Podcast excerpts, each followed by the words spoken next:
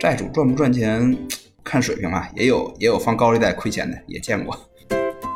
有了互金以后，整个放贷利息其实一直都在降低。啊，因为从风控角度来讲呢，借款人的违约情况约等于他的还款能力和他的还款意愿。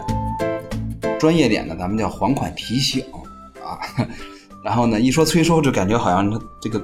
大家兵戎相见啊，不至于这样。一定会有一帮人，呃，他们的利率是几乎是无限高的。创业者或者民间借贷的从业者们，对各行各业各种模式进行了努力的探究，然后回过头来看，这个能走的特别大的，大部分还都是直接放现金的。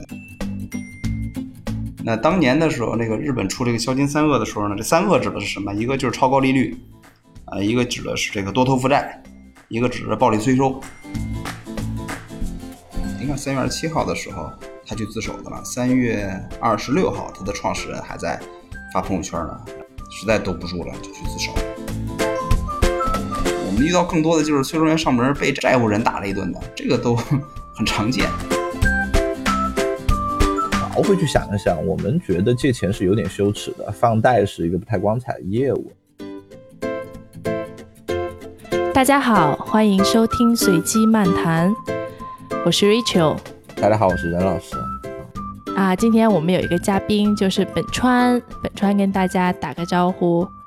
大家好，我是本川。本川是任老师的朋友啊，他们俩呢都是放贷行业的专家，可以这么说吗？其实任老师从最早的研究资产证券化呀，到后来反正一直在互金行业深耕了很多年，他是这方面的专家。而本川呢，更是在借贷啊这条路上面做了很多的尝试啊。那今天呢，主要就靠两位老师给我们撑场子，给我们讲一讲借债还钱这件事儿。哎，先给咱们科普一下哈，就是呃，放贷这件事情都有哪些环节？呃，要不我先说，你你来，你来，你来，先给我来跟大家这个介绍一下这个放贷这个事情。啊，放贷这个事情呢，这个从从客户开始接触到最后一笔贷款全部回收完，中间大概经过这么几个环节。第一呢，肯定是这个获客啊，获得一个客户他需要借款，然后接下来呢，收集他的资料，进行这个风险管理的这方面的一个风控啊，风控动作之后呢，呃，会对他进行一些这个呃放款的操作啊，每一个环节里面当然有更细分的了啊，咱们大的环节里面就是获得客户做风控，做完风控放贷。放完贷款之后，就要进行贷后的管理，对他进行这个呃一些近期情况的监控啊，然后呢，对他的这个到期还款的提前提醒啊，然后最后直到把款项收回来。那最后到一些收不回来的这些啊，就会一些资产处置把它呃核销掉，要不就是卖出去，要不就是以后慢慢催，甚至有些就直接废掉不催了啊。整个放贷的流程就是这样一个业务流程。任老师有补充吗？没有，你这。都说完了，你都你都喝香了，你我怎么说话？对，所以本川你涉足过哪些阶段，哪些环节啊？这个基本上都涉及过，啊，基本都涉及过。具体说一说呢？嗯，我是一零年吧入行到这个，嗯，算现在叫互联网金融行业或者金融科技行业吧。当时在宜信，一零年来的，一零年在这地方工作呢之后。就开始创业，创业过程当中，首先我先接触的这个呃环节倒不是任何一个放贷环节，我是做这个系统啊，给这些呃 P to P 公司当时做这种风控系统，从获客到做全流程系统，然后再后来呢，做过这个呃催收业务，催收业务的主要是也不是我们自己去催，也是一个算是当时叫 O to O 平台吧，上游把案子给到我们来催，我们把它分包给一些催收员催收。的律师，然后做过催收业务，再后来呢，就是我们最近的一些这个主营业务是做这个呃数据服务，能够把各家呃放贷公司他们的借款人的信息呢能够进行共享，然后呢，我们还做过这个呃一些获客的业务，这种尝试啊代抄的尝试，啊帮助这些呃放贷机构吧，包括消费金融公司啊、信用卡呀等等，做过一些这个导流的这种业务，所以。呃，从头到尾吧，基本上都有参与过，算是不算一线的人员吧。但是因为我们做的这些产品都是直接服务他们的，所以对业务流程呢，以及呃整个的过程衔接啊等等，也算有些认识啊，都干过。哎，那算是送水的吗？呃，算算是送水的，啊，精装矿泉水。这个就是放贷哈，就大家总觉得这个债主是很赚钱的，嗯，但刚听本川说，这中间其实也有很多个环节。那么这些环节里面的利润分配是怎么样的？就哪块赚最多？哦，这个我倒不是太清楚，但我知道哪块的花费最多，赚最多的，我估计就看它的这个这个利利率和风险吧。然后呢，看它。收入里面扣掉的成本，一般它的收入里面会扣掉一些的资金成本，然后呢会扣掉它的这个运营成本，扣掉它的这个风险成本，啊，然后运营成本里面其中很大一块最大的一块就是在获客上，所以前端获客是呃最花钱的。然后呢赚钱，债主赚不赚钱看水平啊，也有也有放高利贷亏钱的，也见过。嗯嗯，哎，所以债主都是什么人呢？啊，债主嘛，国内的债主分类还挺多的，是吧？有什么债主？债主都是都是放贷的人。至于说那钱最后是怎么来的，这这这不一定了。嗯，那哎，那就是去比如中间放贷的这些人，对吧？其实他们构成了这个，我们就说窄一点，对吧？互金里面，咱们从行业的这个分析来看，大概都有哪些玩家？大概是什么形式？一零年。一零年的时候呢，那会儿有个新概念是 P to P 嘛，啊，现在大家也很知道了，大家基本都知道，也不是因为它做多好，而是因为确实很多出事儿了。但在一零年的时候，P to P 还是很新潮的一个概念的啊。然后呢，那个平那个是一个呃搭一个平台，然后左边借款人，右边呃放款放款人，然后呢他们进行撮合交易。但当时的这个按照债主来分呢，也分了，咱们真详细分到分两类吧，一类是当时的。拍拍贷的这种模式就坚持点对点，借款人和放贷人一一对应的啊，当时是啊，最近没有太研究了啊，这是一个啊。第二个呢，就是当时宜信的那一类，就是以以公司的某一个人来当超级借款人，自己就是最大的放贷者，然后他把钱放出去，放出去之后呢，自己的债权再转让给那些啊投资者，呃，所以要是互金领域里面的话，在那个时候债主应该就是咱们出。直接放贷给借款人的那个债主，借款合同上的那个债主，呃，一般都是个人，啊，都是个人。然后平台上面的一个个人，这个人有可能是平台的老大，也有可能是就是闲散的投资者吧。然后再往后的时候，嗯，这个市场参与主体越来越多了，就持牌机构就会越来越多一点，像消费金融公司开始成立了。然后呢，还有很多的最近非常火的，像互联网小贷公司啊等等这些，都开始在做这个。咱们严格一来就是只做放贷生意吧，还不像银行，银行还有一些别的生意。这些机构就只做放贷生意，就这些是市场主体。嗯，就我我感觉是不是从这个时间点往下，就是进来的人，他们放贷的利息越来越高？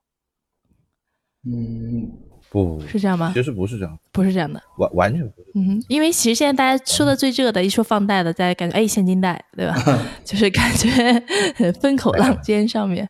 没有没有没有，这个您您您这圈子，您这圈子太高端了啊！没没，现金贷怎么能是高端圈子呢？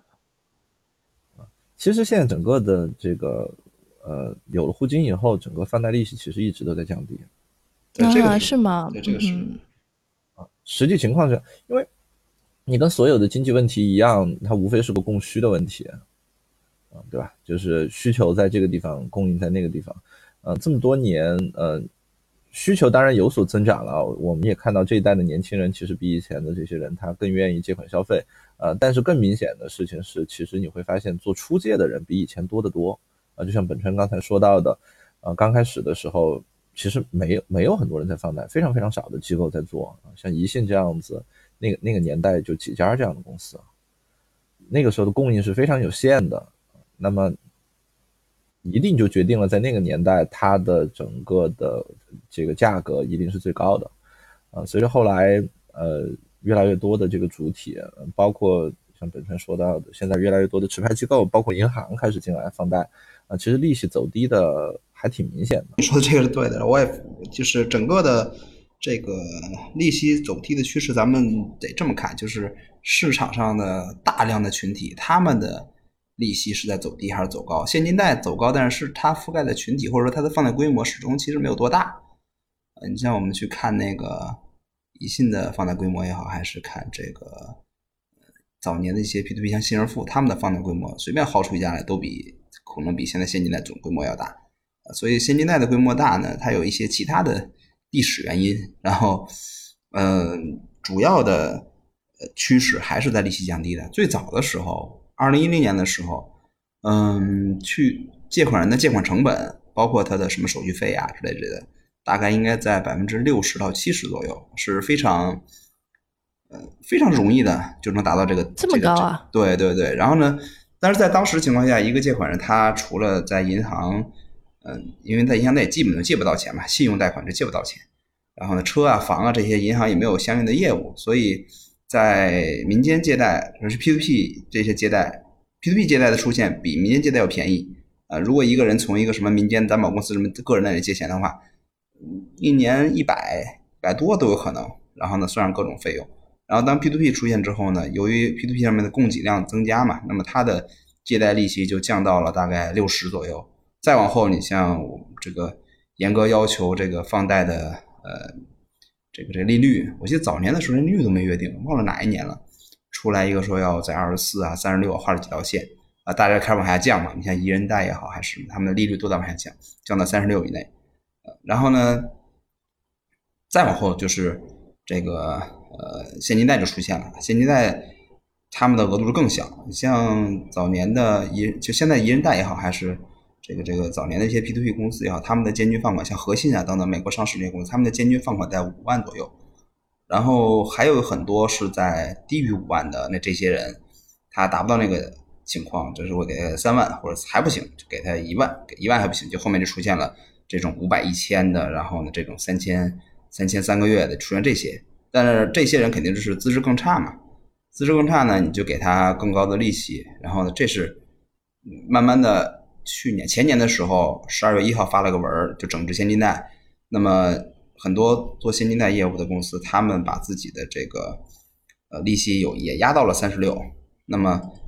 更差的这些人，更差的这些人，他就得不到这个借款，那么又出现了更高的这种超利贷，放放款一千到手几百，利率达到了年化达到了这个成百上千的这种都有，啊，所以嗯。你要是看市场的新出的公司，那么他们的这个利率是走高的，但是从市场整体的这些借款人的获得资金的成本来看，整个市场其实在走低的，而且尤其是消费金融出现，尤其是更多的这个呃网络小贷啊等等，像小米金融或各种金融这些公司出现，其实就让这个借款人获得一个获得借款的渠道更多了，利率整体是在是在下降的。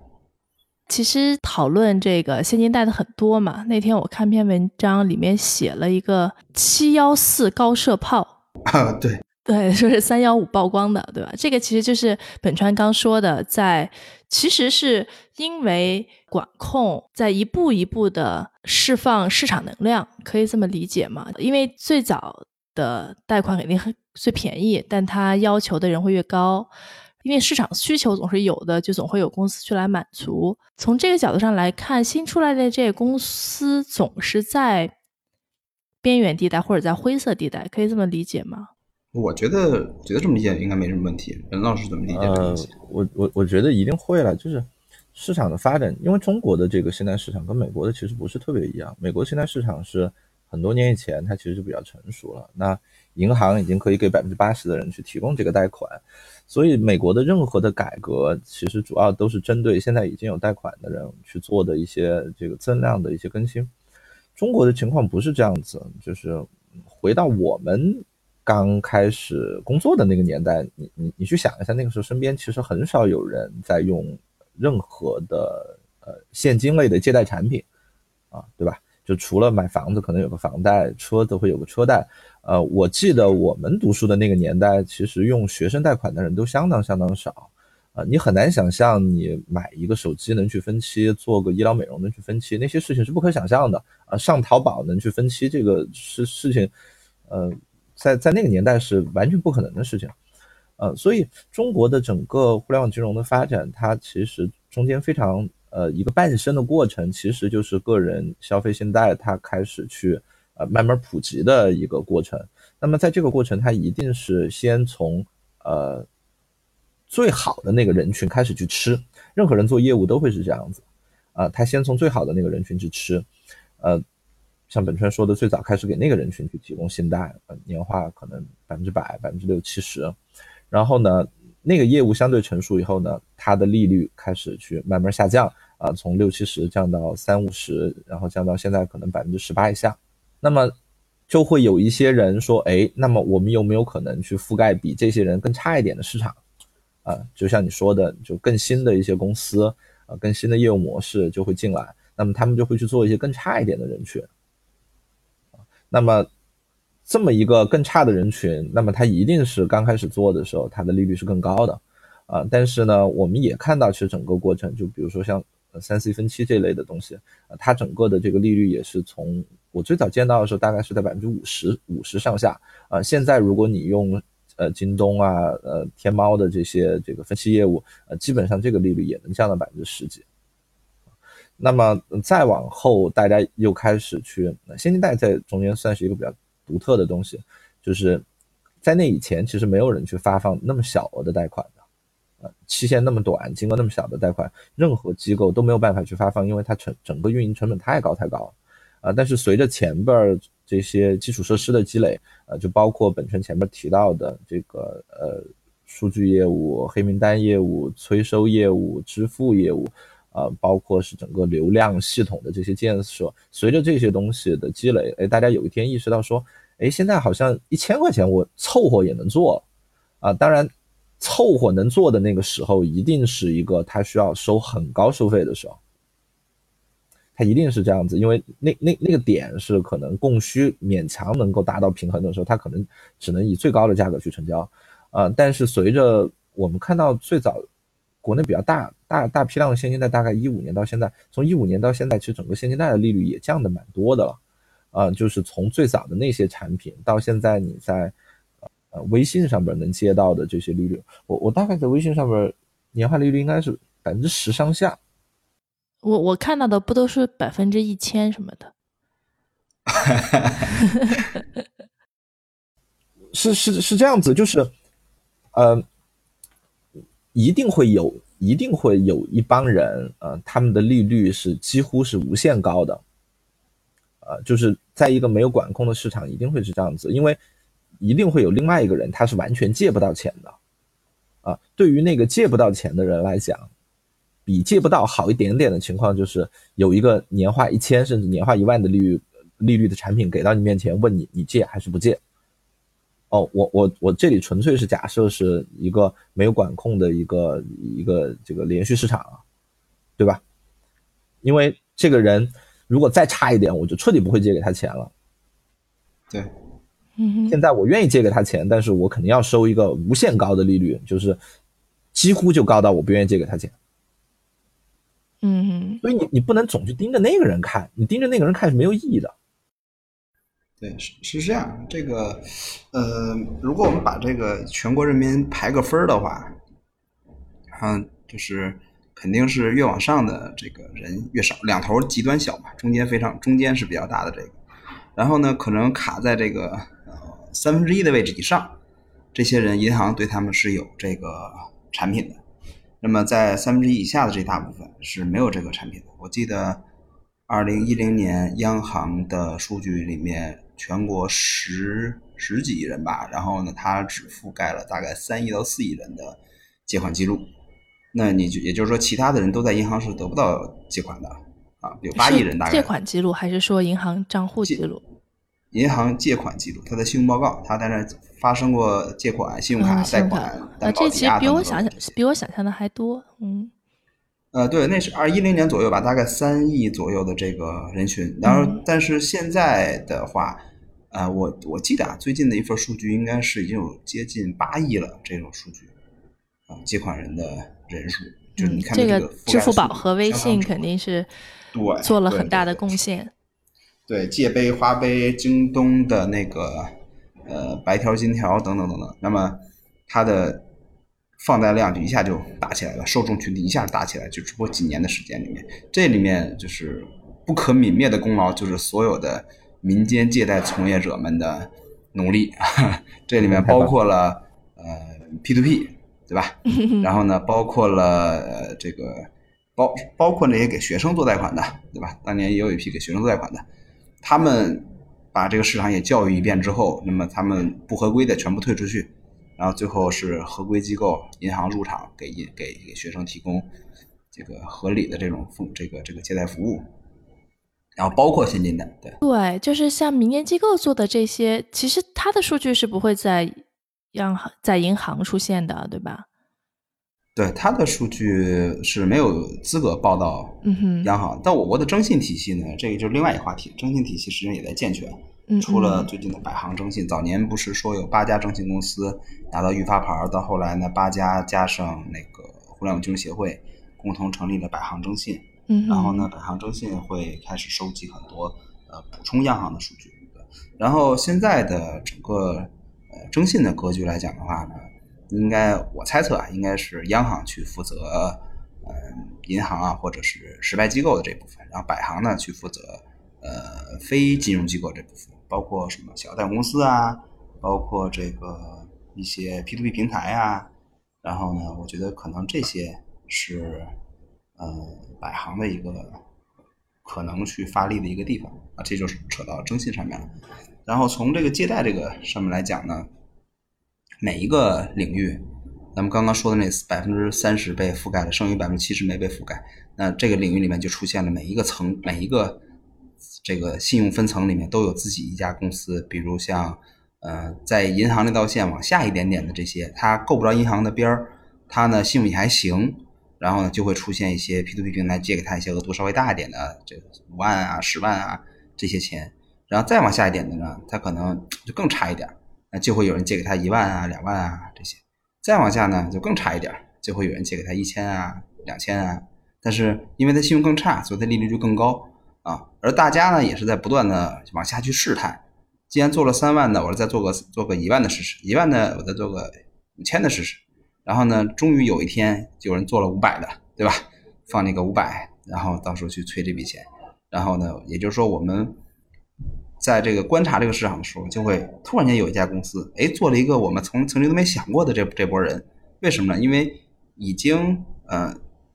已经被覆盖的人群，然后别人再进去，实际上是就开始出现竞争了嘛？那你只能去做更差一点的呃人群，然后呢，只一直摸索到一个边界，就是这些人实在是真的不能再放贷了啊！我们原来做风控的时候，经常形容自己是个什么业务呢？是个什么是个什么场景啊？想象一下，就我们在河边钓鱼。啊！我在河边钓鱼，甩了个鱼竿出去，岸边的鱼呢，钓的差不多了，好多人在岸边钓。这时有一哥们儿就开始往前走十步，啊，往河里边走了十步，然后再往里边伸竿，哎，也能钓到鱼，但呢，可有可能被这个鳄鱼给咬一下。但是一想，我这能钓十条鱼，咬一下就咬一下。然后呢，这会儿大家都往这边挤，又开始有人往这边走，直到走到一个临界点上，就是我也钓不着什么鱼了，还天天被蛇咬，啊，被鳄鱼咬。这个时候，这些人就真的不能再放了，也就到这儿了啊。然后，嗯，就这么一个，就这么一个感觉吧。所以我觉得现在啊，这个现金贷这些已经是，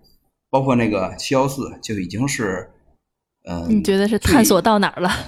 对，到极限了，我觉得到极限了。然后后面还说那个五五高炮啊，这七幺四高炮后面还出了叫五五加农炮，很搞笑的。嗯，这个。所以你觉得这些人已经是非常。不理性了，对吧？就作为放贷业务来说，对放贷业务也不理性，借贷也不理性了。借钱的人，嗯，也很难接，就是大部分啊，我们做过一些简单调查，大部分借着这个钱都是为了还借新还旧的，都是用来借新还旧的。这个事儿其实不止中国出现过，国内外都有。呃，以日本为例，日本早年出过那种叫“消金三恶”，叫消费金融三大罪恶。但他们的消费金融不是说买东西啊、信用卡那种消费金融，啊，他们的那个消费金融就是借现金，就是你借多少钱，借个现金，然后拿出去你你你你是经营也好，你干什么，其实他都不管的，就是高利贷嘛。年化利率我记得啊，有篇论文里边写到，大概年化是百分之一百八十二，是超高利率了。但实际上，我们看看国内，它一百八十二其实也算是相对普惠了，相对普惠的一个价格了。那当年的时候，那个日本出这个销金三恶的时候呢，这三恶指的是什么？一个就是超高利率，啊，一个指的是这个多头负债，一个指的是暴力催收。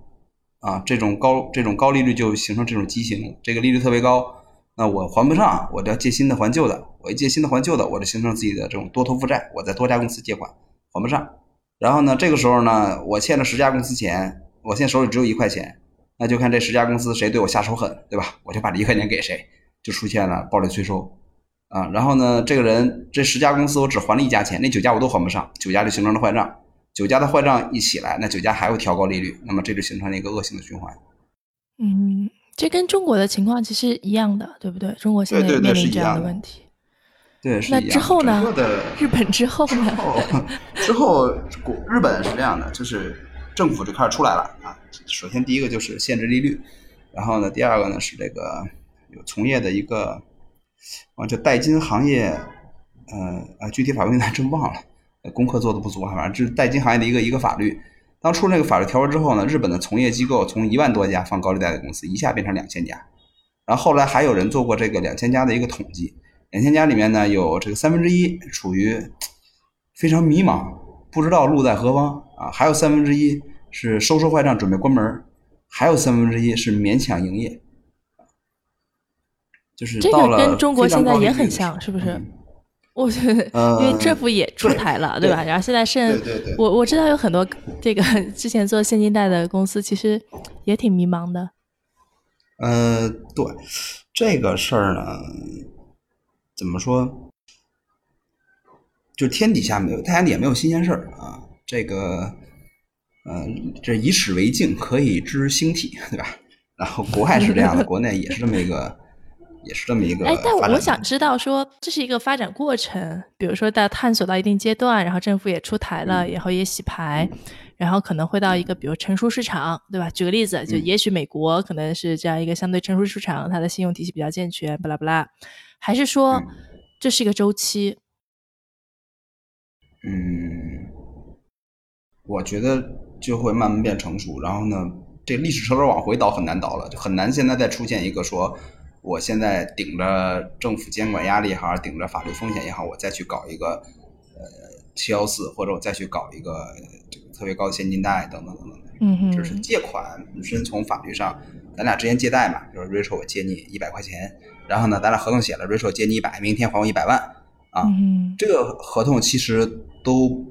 都都不怎么说，严格意义上没有法律效益，太违法。对，它对它是。它是法律效有限的，就是咱俩发生纠纷了，然后呢，这个东西告到法院，法院说呢二十四以内我保护，对吧？那 Rachel 借你一百，你呢，你你必须还他一百二十四啊，这是法院支持的，剩余的部分我就不管了，这是不合法的。嗯嗯，这是呃民法上面的，其实倒不至于说呃触犯刑法，刑法很严重啊，刑法就比如说暴力催收啦或什么样的，不可能签了合同你就把我抓进去，明明是我把一百块钱借给你，因为写这个合同我不懂，我不知道一三十六合适还是一百合适。那这个时候突然间公安到我家把我家把我抓走了，说因为你签了个合同借人家一百块钱，这是不太可能的。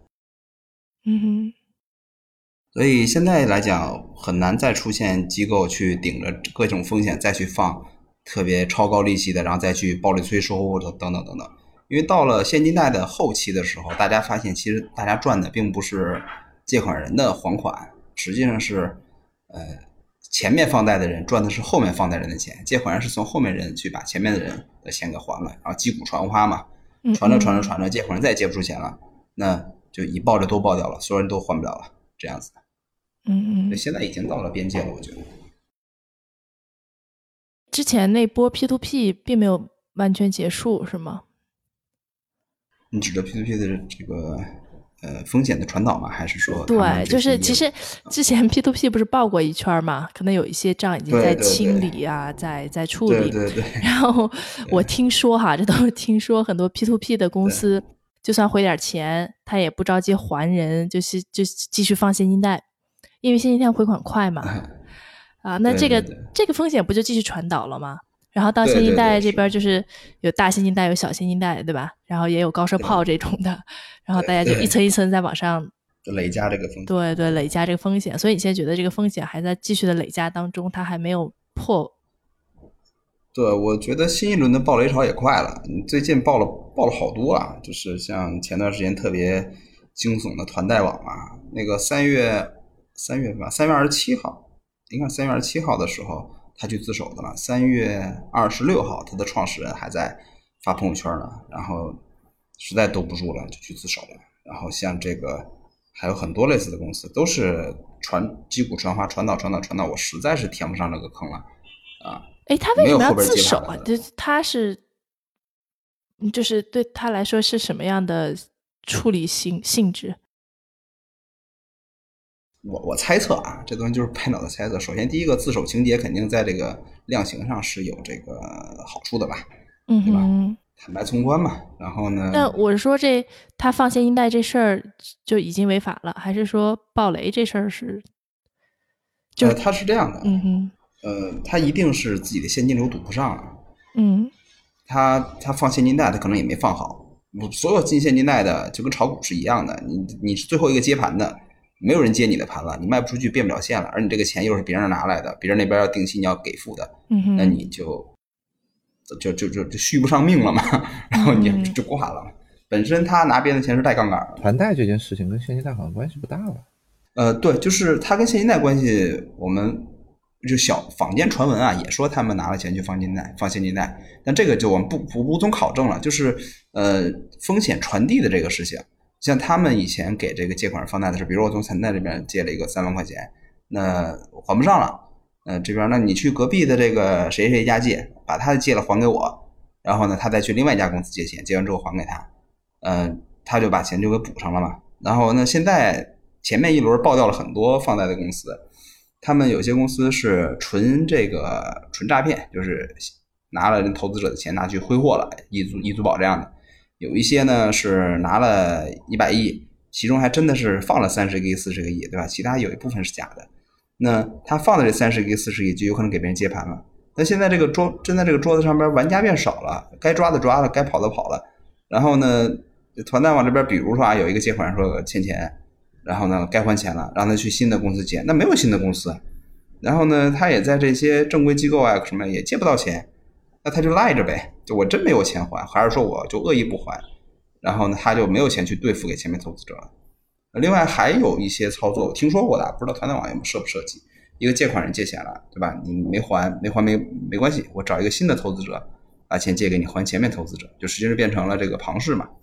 那么，嗯，直到。没有新的投资者了，就是他现金流断了嘛。他现金流要么就是还款，要么就是新的投资者去怼他这个怼他这个 缺口，所以就出现了这个现金流的这种断裂，他还不上了，真的没有办法，就是越往后滚，他这个雪球越大，跟庞氏一个道理，越往后滚越大，越往后滚越大，滚到实在自己接不住这个盘了，嗯，自首其实是唯一的一个好选择了嘛。如果说给他的这个罪行有个名称，大概是什么呢？嗯，根据 根据坊间传闻啊，以及我们的胡思乱想啊，一般两种吧，一个是非法吸收公众存款，嗯嗯啊，你像那个团贷好像就定的是这个涉嫌非法吸收公众存款，还有可能是涉嫌诈骗。诈骗呢，就是你拿了这个钱，呃，就诈骗的这个全文应该是以非法占有为目的，虚构事实。然后呢，对这个当事人产生误导，诱导当事人做出了对自己财产的处分，啊，大概这么个意思吧。然后呢，嗯会，呃，你像我觉得啊，易租宝就属于明显的诈骗嗯嗯啊。然后呢，像有一些公司，我真的是拿了你的钱，我我去拿你的钱去帮你去对接了车贷、房贷，但是那哥们儿真的还不上了，对吧？对啊，这种然后，呢，对你如我觉得如果纯是介绍信息中介，比如说咱们这儿做了，咱他这儿做了，那个呃任老师借一百块钱给 Rachel，Rachel 说好好借一百块钱，借完之后呢逾期了没还上，那这种我作为中介方、介绍方没有没有信用的，呃我没有把信用加持，或者是我没有提供什么支付、提供什么担保、提供一些假资料之类的，那这个是完全没有问题的。嗯嗯，啊那一旦我说，那我给 Rachel 担保，他出事儿我还，或者说，呃，那个，呃，我跟任老板说，我给你提供一个什么百分之十的什么风险保证金啊，还是提供什么东西，然后让你觉得这是一个好的项目，最后比如现金流没还上，比如当时没还上，然后这个这事儿事儿足够大，金额足够多，人也足够多，那就是个非息的案件啊。那如果 Rachel 这个人都是我讲，都是我编造出来的，那这是个诈骗的案件啊。这些都是坊间传闻啊，坊间传闻不专业。如果有律师，如果有律师听众，或者最好给给大家普普法一下。其实现实情况是非常复杂的，对吧？就每一个出事的或者爆雷的机构，它肯定都是各种情况混杂在一起。对，对，对，对，有些是经营问题，嗯，有些是这个，因为经营里面我们说的获客成本，整个成本都非常高。你想竞争的话都要烧钱，有些钱烧完了你对不上了的，有些是这个自己没钱烧，拿了投资者的钱去烧的，对吧？然后呢，有些是这个业务风险，我确实是风控没把握住，呃，这是我风控做的不好。呃，还不上钱了。然后有一些呢，就纯纯的就是上来就是个骗局。我早年干的时候，实际上业内真正放贷款就所有资产端的公司并不多，大概二三十家的样子吧。后来突然间发现那个某贷之家、什么某贷天眼，啊，他们的上面 P to P 还那么多，就大几千家都不知道什么公司，然后在在做这个业务，所谓 P to P 也好，但基本上该报都报了。然后呢，好多一看就是假公司啊，因为我们。以前做业务的时候，会做一些征信的业务，或者做一些这个呃系统的业务。去联系他们的时候，都不需要。有些有些这个公司的老板，甚至连征信报告是什么都不知道。这这就是骗子嘛？啊，对。而且，嗯，我觉得现在市面上还有很多公司，其实都没清理干净，就是不是不报，时候未到，骗子还是挺多的。咱们说回这些信用风险的话，其实他们本身就不涉及信用风险问题，他们就是这个行业的这个。这个行业的败类嘛，就是大家都喜欢冒些新的这个名词儿去 去忽悠老百姓啊，还是去去去从业啊，很喜欢给自己戴帽子嘛。同样一个业务，今天叫今天说自己是 P to P 了，明天说自己是互金了，再后天说自己是金融科技了，等等，很多骗子都会不断的给自己套新的帽子，是这样子。嗯哼，投资者真的是防不胜防。挺难防的，其实挺难防。我我从业这么多年，我现在都不敢拍着胸脯把自己兜里的钱给到那家公 司去理财，太太可怕了。啊，对，你们因为送水的嘛，肯定知道很多内幕。也不算内幕嘛，就是待的时间长了，有些第六感，觉得这不靠谱。易租宝当年出来的时候，嗯哼，我周边有些朋友啊，尤其是朋友的阿姨啊、爸妈什么的，会把钱投到易租宝。我第一个就说，你把钱拿回来，那个公司绝对不靠谱的。绝对不靠谱。那公司总部在安徽蚌埠，我在那我在蚌埠读了四年大学，安徽财经大学，我在那读了四年。那个城市，嗯，很难想象那样一个城市，在极短的时间里面冒出一家全国最厉害的互联网金融公司。嗯哼，太难想象了。然后呢，再包括他的这些呃创始人的背景啊，包括什么，其实。第一感觉这就是个骗子公司，嗯哼，这是这是他了。然后呢，我倒不是有地域的这种这种歧视，但确实在那样一个城市里面，你说突然间一夜之间成长出一个特别大的公司，这太太太太不敢相信了。所以行业风险特别多。嗯，其实之前有一些还挺大的公司。做相关业务的，但也也有上市的，对吧？比如说趣店呐、分期乐啊，其实特别是趣店，对吧？我们知道它后期的主要的这个营收都是现金贷，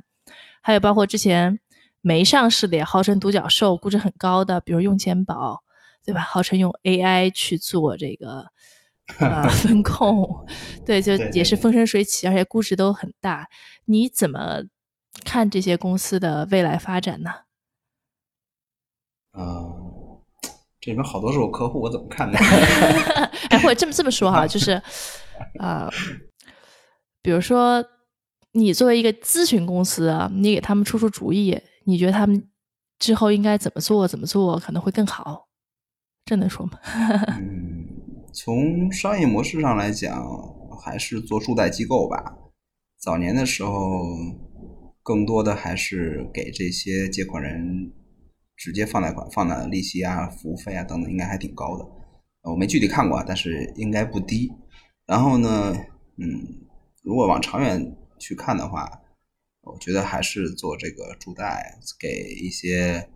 持牌机构做风控服务、做数据，然后这样可能更持久、更合规一些。别的转型的方式，我也没有特别好的推荐。所以这些公司，呃，真的还是有一些技术壁垒的吗？还是有技术核心能力的？呃，不好讲，因为涉及到风控的核心的这部分呢，每一家都会把自己尽量包装的更更亮丽一点，然后更光鲜一点，但是不是真的能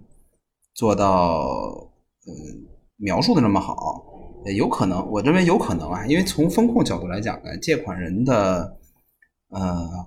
这个违约情况。就是约等于他的还款能力和他的还款意愿，对吧？我有能力，我有意愿，这个人大概率就会还啊。这是这是多少年下来的硬指标。那判断还款意愿呢？呃，就首先判断这个人是不是在别的地方有过欠款，对吧？那么如果他在别的地方欠钱了，他没有道理不还别人就还我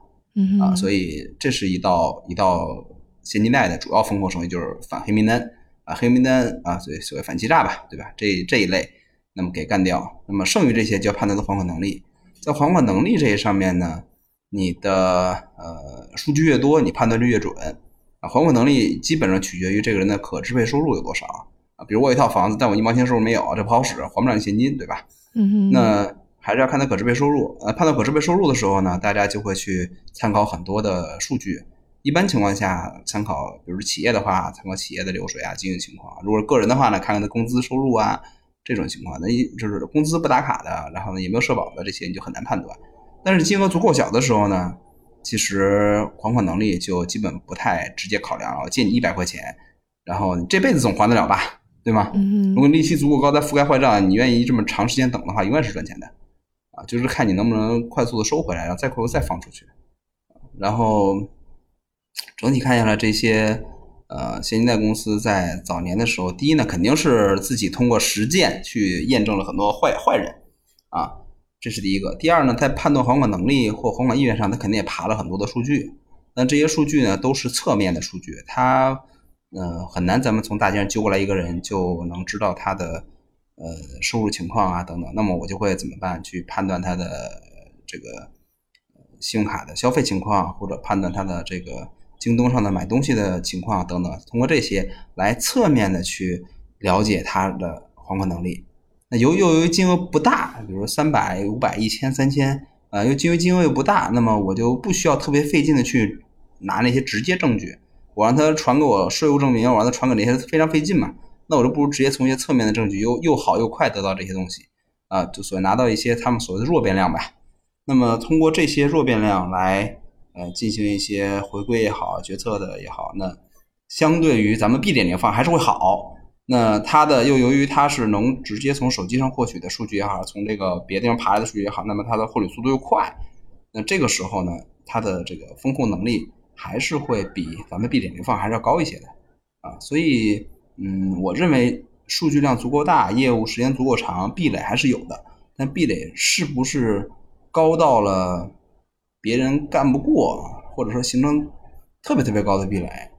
还真真不一定，还真不一定。嗯哼，刚才本川也说到这个风控，对吧？风控其实是就是借贷这里面非常核心的一个环节。有一种说法嘛，是说这个，比如说呃，大额的放款可能风控最重要，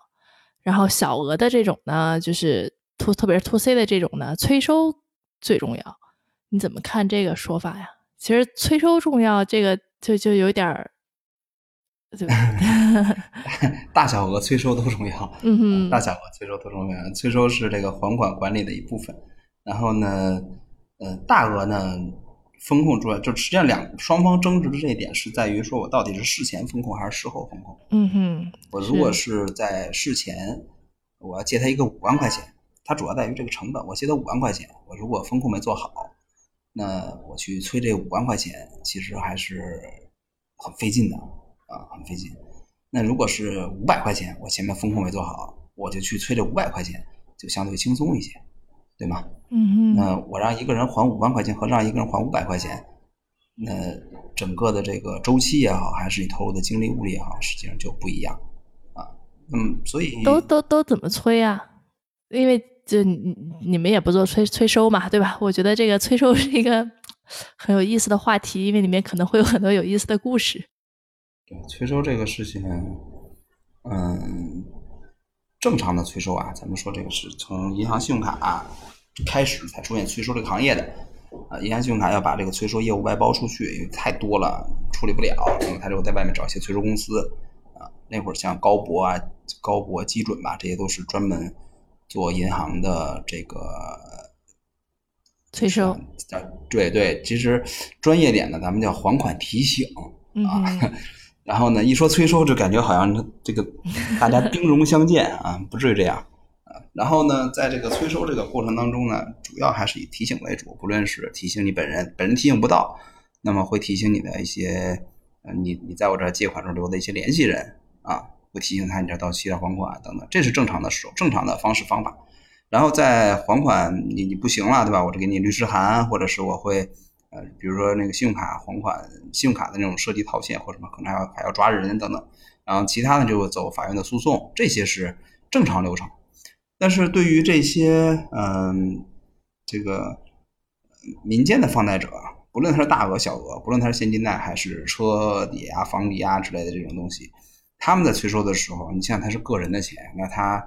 肯定是能早一天要回来，早一天要回来。那又由于他的诉讼过程非常长，同时呢，有可能在借贷过程当中，他又涉及到了，不论是砍头息也好，还是说利息非常高也好，他本身在放贷的这个人，他就不会主动寻求正常的法律途径啊，确实是周期非常长了，诉讼巴拉巴拉，其实非常长，那他就会寻找一些，就是在通知你的这个地方这个环节上，给你更强的刺激啊，嗯，通知你，通知你亲朋好友。啊，你像咱们看三幺五报的那个，他甚至给家里所有的信息，你手机联系人所有的人全部都打一遍。包括我也接到过一些莫名其妙电话，认不认识张三李四王五某某某，然后呢通知他还钱，这根本就不认识嘛，啊，然后呢，他就会给这个借款人一种强刺激，然后借款人这边，呃，三几百的，一般呢也就还了。你要是真的是额度非常大，他真的还不起，比如说借款人里面有一类就是准备叫他们内部啊行话叫强制。就是我我老哥们老铁们，我准备强制了。强制就是什么呢？就是爱咋咋地了。你们谁催我，谁给我打电话，我都不接。然后呢，你不告诉我家人吗？告诉就告诉了，我就说是骗子，或者我干脆就不理了啊，或者我我就豁出去了。你们爱把我怎么样怎么样吧。这种啊叫强制啊。然后嗯，你也没有什么别的办法。然后你像放贷的人就更生气嘛，更生气呢就会更更暴力催收一点，这就是。恶性循环起来，双方就开始较着劲，直到有一方放弃了，比如哎算了，还是还了吧，或者说哎算了，不要了。所以，嗯，在这个正常业务之外的这些超利率比较高的超利贷也好，还是说有套路贷的这种嫌疑的这些这些人在催收的时候，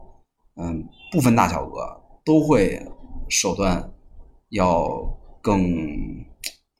更残忍一些吧？啊，比那个 正常的要。要要要过界一些，大家诟病的主要就在这一块嘛，对吧？我听过的就是有泼油漆，然后当然了还有这个裸条了，对吧？那个大家都知道爆出来过的这种，对。这边我我插一下，就是大家为什么对这个行业有这么强烈的这个诟病？其实我们在催收行业里面接触的这个催收公司也好，还是接触的这些呃。律师事务所也好，大家还都是呃很遵纪守法的，都是文明人。呃，对，大我们甚至遇到过律师上门被被打的。我们想那么都是催收人员上门打人一顿，我们遇到更多的就是催收员上门被债被这个这个这个债务人打了一顿的，这个都 很常见。呃，因为作为一个外包公司啊，你现在看，我是一个外包公司的话，这边有一个人委托给我催这一千块钱，我没有必要为这一千块钱去。真的是打家劫舍，对吗？真的没有必要啊。然后呢，比如说，哪怕你让我去催一千万，然后我也是只拿催回金额的一个百分比作为佣金，对吧？那么也不至于说搭上性命跟别人去去去去肉搏，对吧？所以外包公司大部分还都是以催收提醒然后为主这样的。但是也是有也有一些小公司啊，小公司就是那种哎，管他呢，我只要把钱要回来，你也不知道我是谁，打电话就辱骂呀，等等等，这种其实是非常不合适的。那大家对于这个行业之所以这么诟病，是因为它一旦出事造成的影响非常恶劣，啊，平时不出事儿的时候，什么事儿没有；一出事儿，就是哎呀，这么刺眼这件事情，它居然居然这个这个这个这个乳母案，对吧？他居然这个裸条啊，他居然这个这个这个抄家伙，这些其实并不是整个的催收业务的常态，但是因为它的影响太恶劣了，所以大家对整个行业就出现了一些误解。包括我有些这个催收的同事啊，以前同事，他们甚至有那种。叫商账管理师的那种证啊，我是懂法律的，我是正常的催收业务的啊，你就你想想看，就这样一个情况吧。所以，嗯，大家关注点往往在这个行业最差的、最最黑暗的那个点上。那整个行业，其实我在这为催收行业挣个名啊，啊，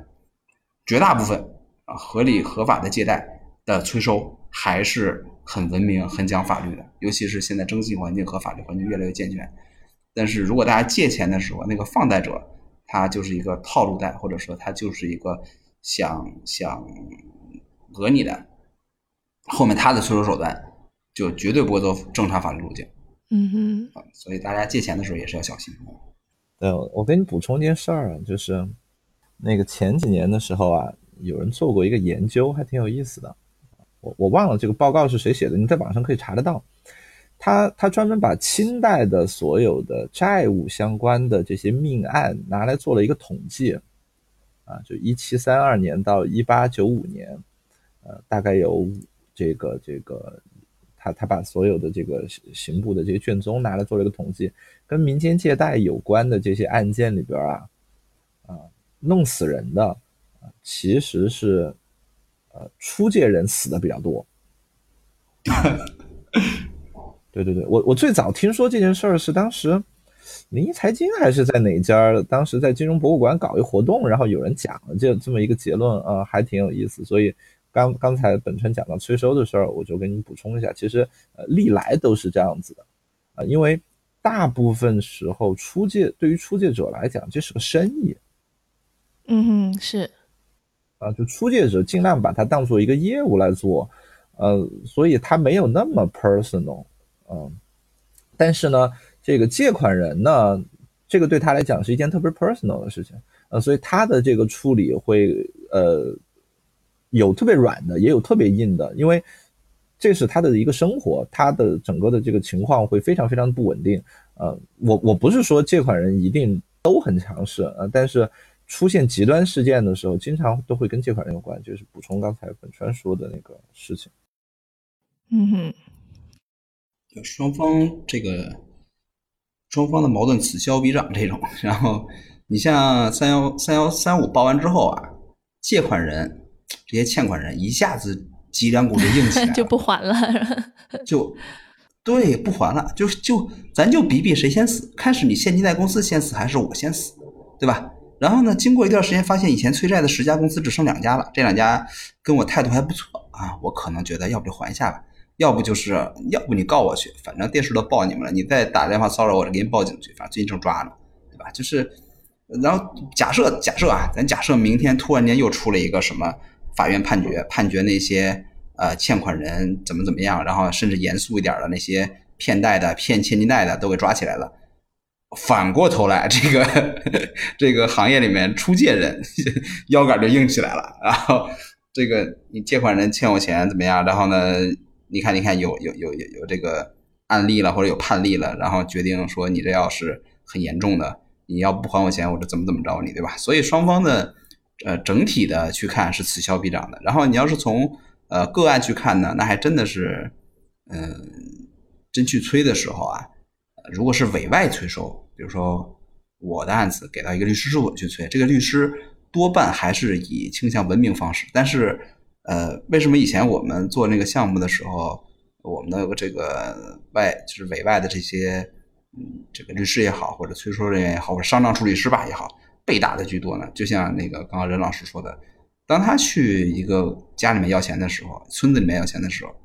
恨不得前后院的人都会出来拿着铁锹就围着你，啊，你要是稍微处理不当，那很可能就竖着进去，横着出来啊，所以，嗯。出借人啊，我我这边给给这个放贷的这些人也也也这个是也这个声明一下，就是出借人一定意义上也需要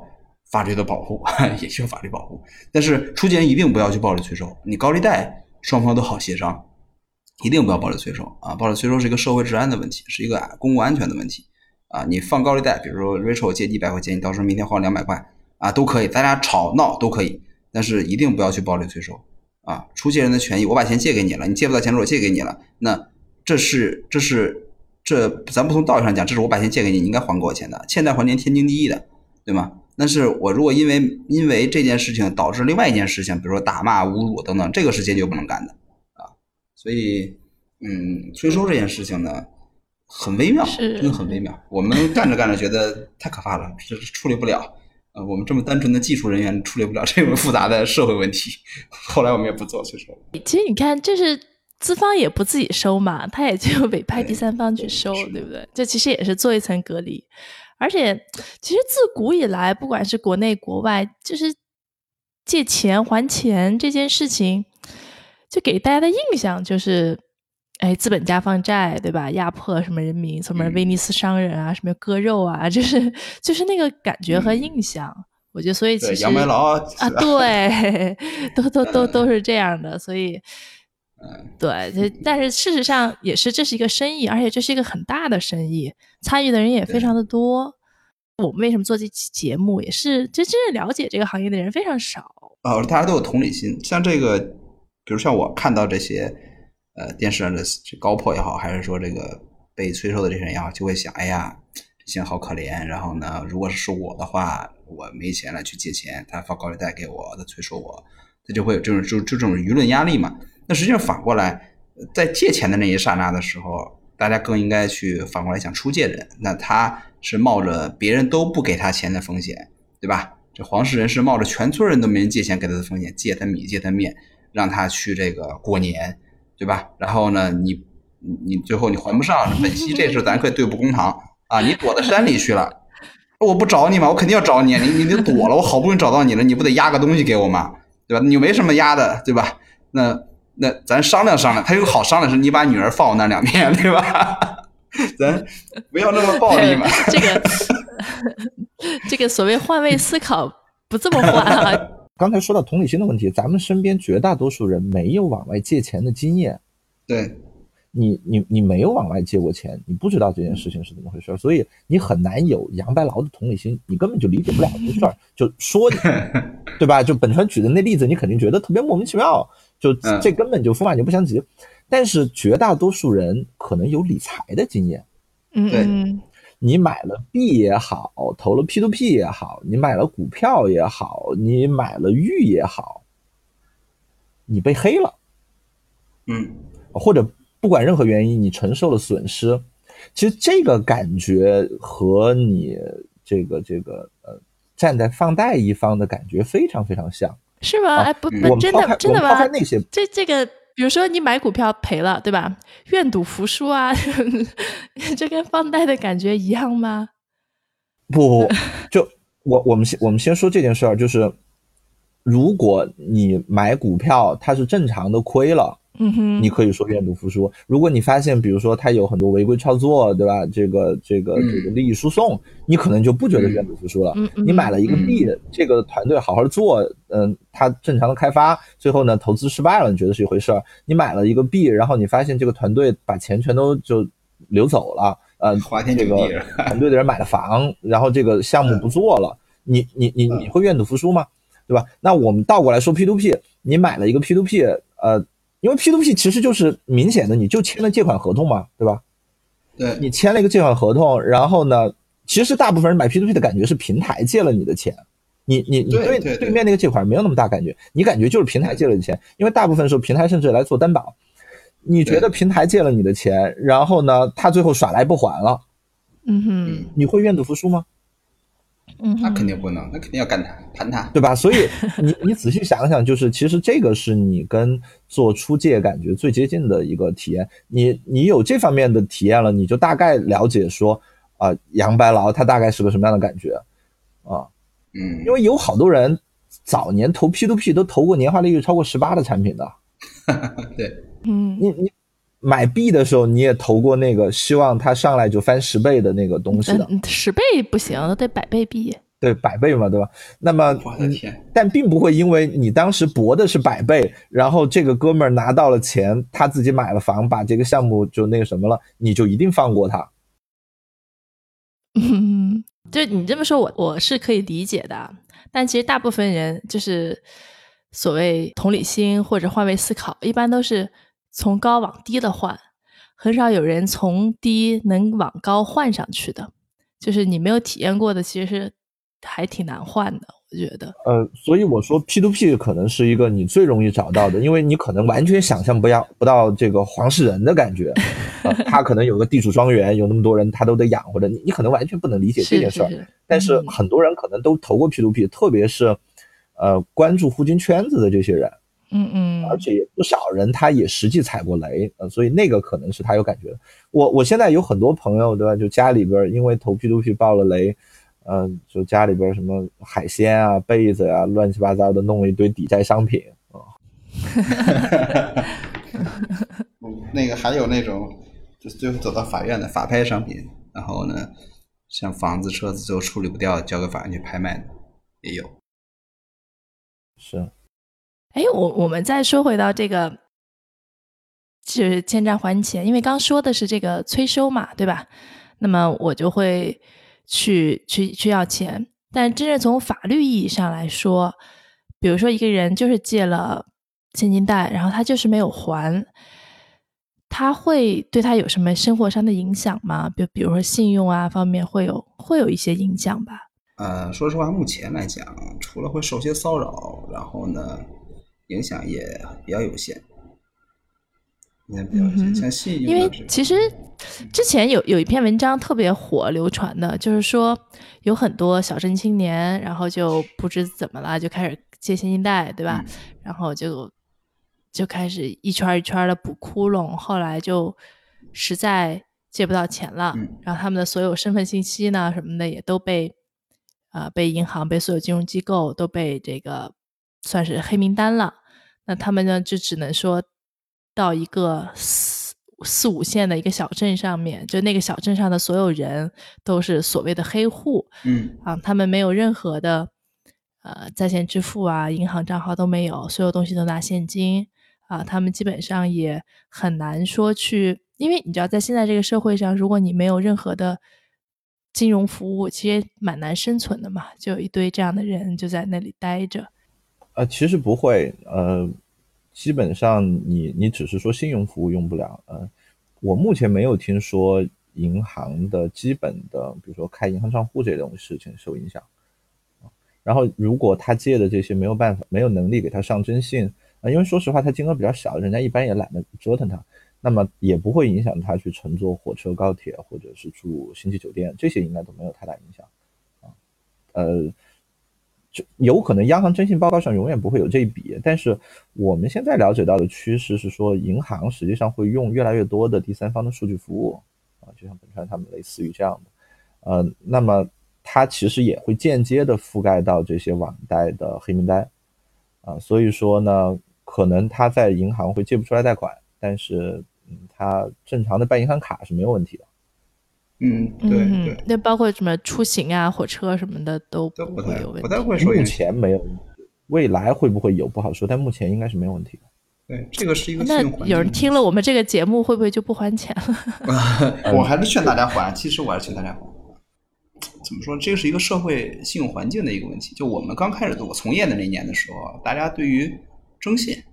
信用那是什么东西，就就完全无感的。经过现金贷这么一轮教育呢，我我估计那八亿人啊，基本也都知道征信是什么了。然后呢，包括这个在现金贷圈的这些人，也都他们他们太清楚了。你像有一个论坛上面就聚集了很多这种就是就薅羊毛的，或者是借钱准备跑的，就是他们把这东西叫有也有行业黑话叫撸工资。我在这家平台，他只要出了新口子啊，这个这个贷款平台现金贷被他们称为口子，出了新口子就去借，借完之后呢。然后就不还了，他们就把它当撸工资，然后呢，不太像刚刚描述的那里面说有一个大家借不到钱了，到一个小镇里面去生活，变成一个现金小镇，这么淳朴的生活应该不会出现的，应该不会出现。那么就是我倒是听说过有一个村子那种说，我就专门帮村子里人撸现金贷，撸完之后大家盖房买车，然后呢就爱咋咋地了，这种 也有，这种也有。然后，嗯，像征信环境最最近这些年已经被整个的呃这些机构也好，还是现金贷也好，还是这个 P to P 也好，都已经教育的非常的熟练了。大家开始重视自己的信用报告。那由于这些信贷本身呢，呃，不上银行征信，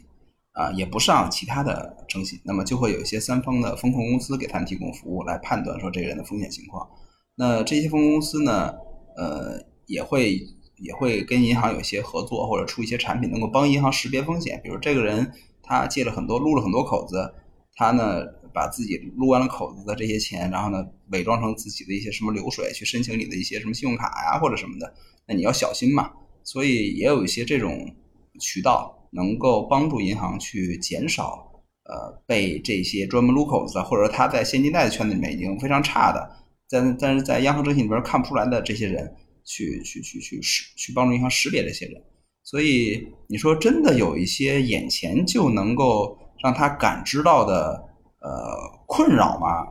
还真没有，除非真的是给他上了那个法院的那个被执行啊，判断你上上诉你，然后最后很长的一个流程判断你是一个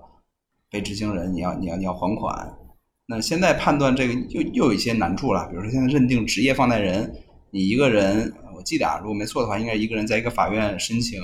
民间借贷类的案件超过十五次，同同时呢判断你的这个呃。就是借款的对象都是不特定对象，那么我认为你是民间的职业放贷人，那么你的合同不受法律保护啊。但这里说一下，不受法律保护，并不是说你这个钱就白借了啊，而是说利息就根本就二十四我都不保护你了，那么你就要把本金归还啊。这个时候要判决是你本归还本金，如果不归还本金，一样是要进这个法院的被执行的。进完被执行之后，才会说你高铁受限啊，啊飞机受限啊，甚至有可能子女子女上学就业等等，那个是那是那是后话了。所以，嗯，这些都是最近这些年国家出的一些，呃，维护信用社会的一些举措。早年的时候都没有，早年不还钱就不还钱了，被执行就被执行了，就这样子。所以，嗯，眼前没有影响。如果有一些老铁们听到了我们这个访谈节目的话，我本人还是劝你或早或晚把钱还掉。那么。其实信用这个问题是一个是一个很长远的一个终身问题。人活一辈子，谁谁还不起眼前那点债呢？总是要还的，对吧？我是劝大家还是还钱，还是还钱。哎，其实现在还有一个趋势啊，就现在年轻人在网上的消费借钱的很多。当然，这个可能不是说现金贷这部分了哈，就这可能是一种生活习惯，就大家会习惯于说我借钱买东西。二位怎么看这个趋势啊？这会改变中国目前的这个这种借贷环境吗？这个进另外一个话题了，这个进的就是呃，有点像信用卡的那类人群，就是这类人群干这个事儿是用来消费的。然后呢，用来消费呢，他自己有没有信用卡？他可能刚进入社会，没有一些收入，或者是没有什么信用表现，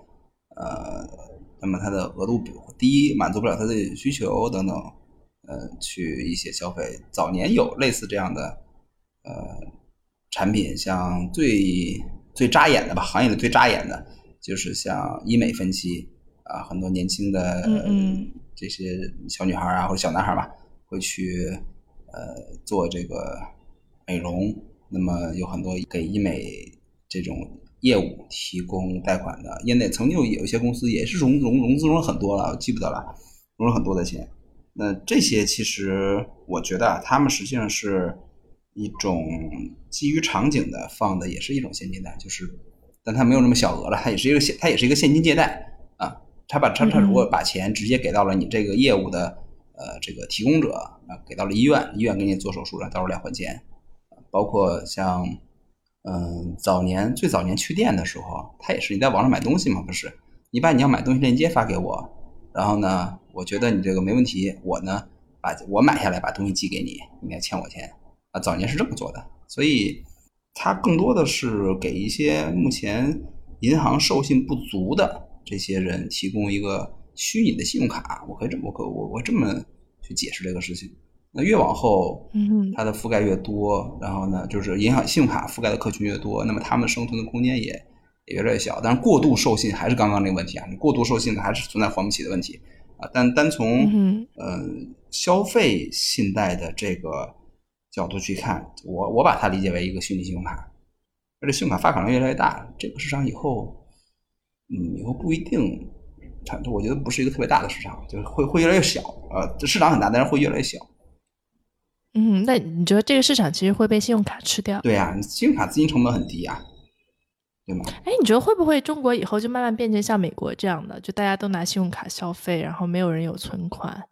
哦，这个说不好哎。任老师，你在美国工作生活，或者 Rachel，你们觉得这个会像美国那样吗？呃，就是现在的趋势肯定是说，大家的整个的储蓄率会不停的下降啊。我觉得，呃，这个是中国全方面的去呃拥抱这个西方文化的其中非常重要的一部分。不，我觉得这跟西方文化可能没有关系了，这这看上去是个经济问题。呃，嗯，怎么讲呢？就是在中国的传统文化里边，对于借钱是有一些不太好的东西的啊是目前也是。啊，就没有伊斯兰教那么严重。呃，伊斯伊斯兰教我觉得是有一点近乎于宗教式的啊，中国没有那么严重啊。但中国，呃，我们倒回去想一想，我们觉得借钱是有点羞耻的，放贷是一个不太光彩的业务啊，其实会有呃，但西方就会觉得这是一个这这就是一个交易嘛。对，这是个生意，不管是对介入方还是借出方啊，所以会更呃从经济的角度，就像你说的，从经济的角度看这个事情，嗯、那么从这个角度上来说，呃，就应该是这样子啊，就你没有必要去每个人都去保有那么大的储蓄量啊，你应该在储蓄和消费之间去找到一个更好的平衡。以前中国特别偏储蓄啊，是一些特殊的历史原因造成的。那么我觉得它正在被纠偏纠回来。嗯哼，呃，至于说它会不会是用信用卡啊、我倒觉得不一定啊。呃，信用卡当然它的普及面肯定会比现在要广，因为现在中国的信用卡其实非常的不普及啊。其实即使经过这么些年，还是不普及啊。但是我们又看到，其实新的呃互联网金融的这些技术也在呃去做一个跨代升级。呃，比较明显的事情就是，我认识非常多的人，他们出去支付的第一选择已经不是用卡支付，而是用移动支付了。嗯哼，我我相信各位也是这样子，我的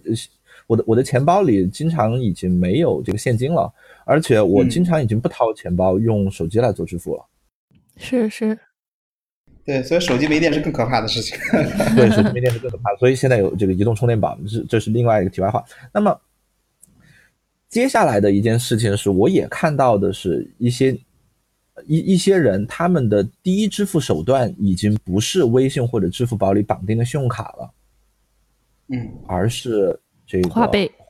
花呗，而是呃这这这些产品。嗯哼，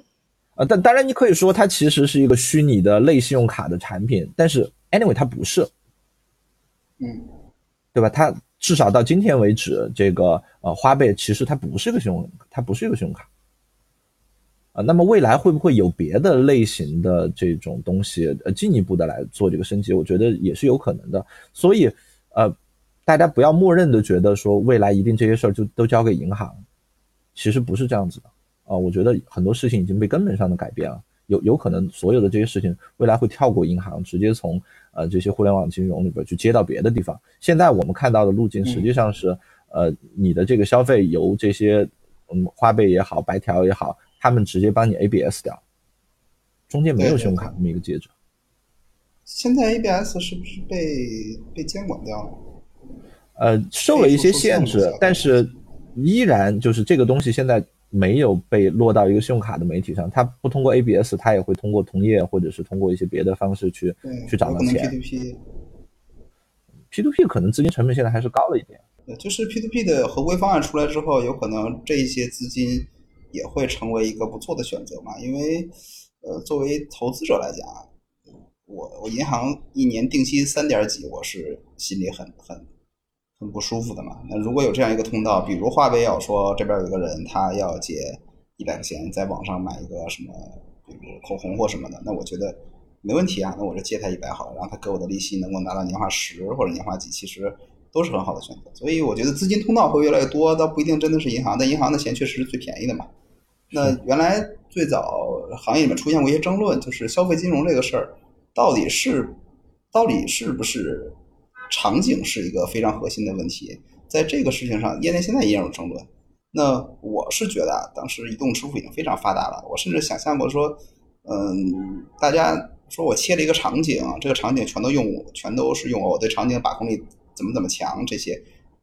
真的是到付款那个环节的，比如我扫一下二维码。然后呢，也出了一个选项，就是你立刻支付一千元，或者是我给你提供一个一百乘以十的期限的这个，无论支付宝还是这个这个微信的一个借贷。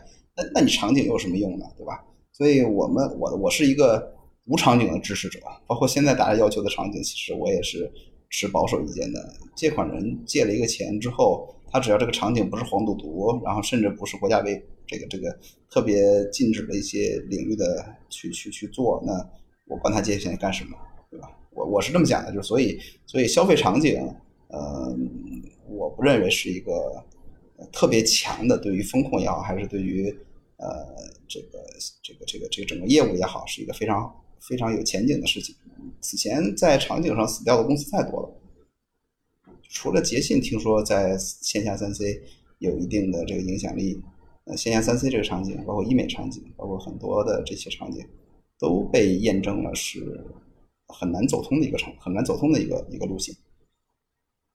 现在的场景大部分已经异化成 to B 的借款了，因为就像你说的，如果它只是正常的用款的话，它完全可以，因为所有几乎所有的地方都支持支付宝和微信嘛，啊，那那它其实已经可以去很容易的去对接一个花呗啊，或者是对接一个这样的东西了。现在还在打场景牌的，比如说像租房分期啊，像医美啊。其实好多时候，里边里里边是弊端的这款。我没有太研究过他们业务，但差不多，呃，这这十这九年过来吧，一零年入行，九年过来，这个创业者或者民间借贷的从业者呢，对各行各业各种模式进行了努力的探究，然后回过头来看，这个能走的特别大的，大部分还都是直接放现金的。你像宜人贷，你像那个和信。包括这个去店等等，它都是直接给现金给你，然后也不会说管你干嘛，只要你约定好了是用来消费的。包括这个像大家从那个手机上去借那个呃微微利贷，然后呢还有像花呗借呗这些，他不会说你必须得告必须得嵌入到某一个支付的环节里面，说我买这个课程得支付，然后呢要再点花呗之类，它全部都是直接到现金到你手上。我觉得这样其实更灵活，业务更大。作为生意来讲，要是从去切一个场景，那你不如去切供应链好了啊，还是去做企业供应链可能还更靠谱一点。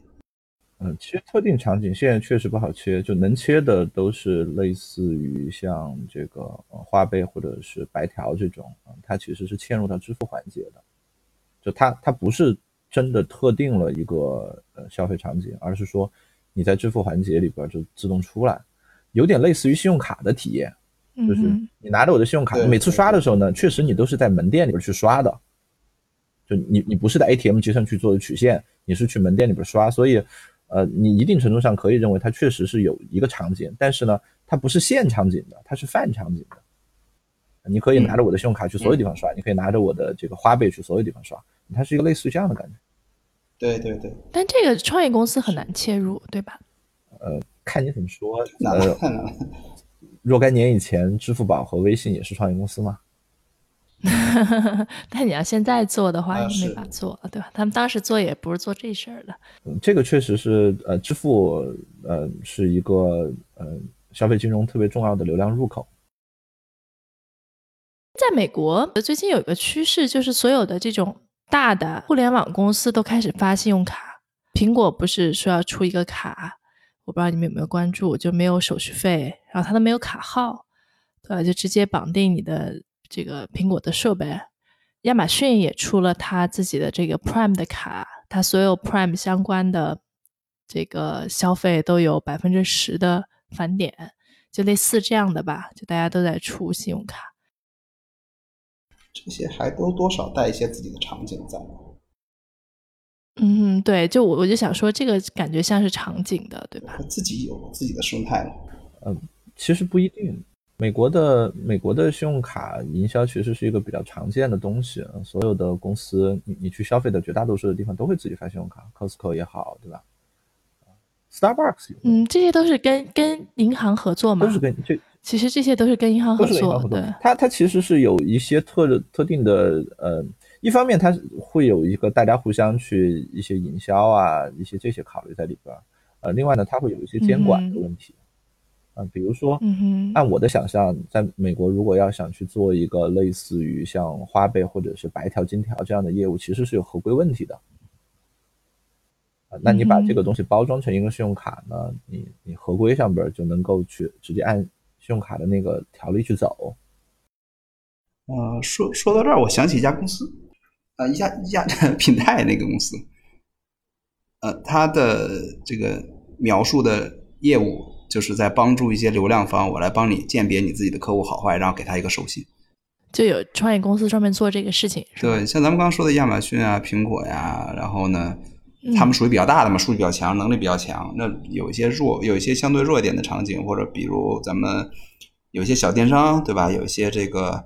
呃，像像携程，或者是叫去哪儿，或者是这个呃马蜂窝啊等等。所以这些公司是有用户。啊，然后这家公司呢就可以帮助他们来判断他们用户的信用情况，是这样对吧？对对对，我觉得还蛮有意思的。啊，今天聊的还是非常开心，非常非常的长知识。谢谢本川参加我们的节目，那也感谢大家收听随机漫谈，我们下回见。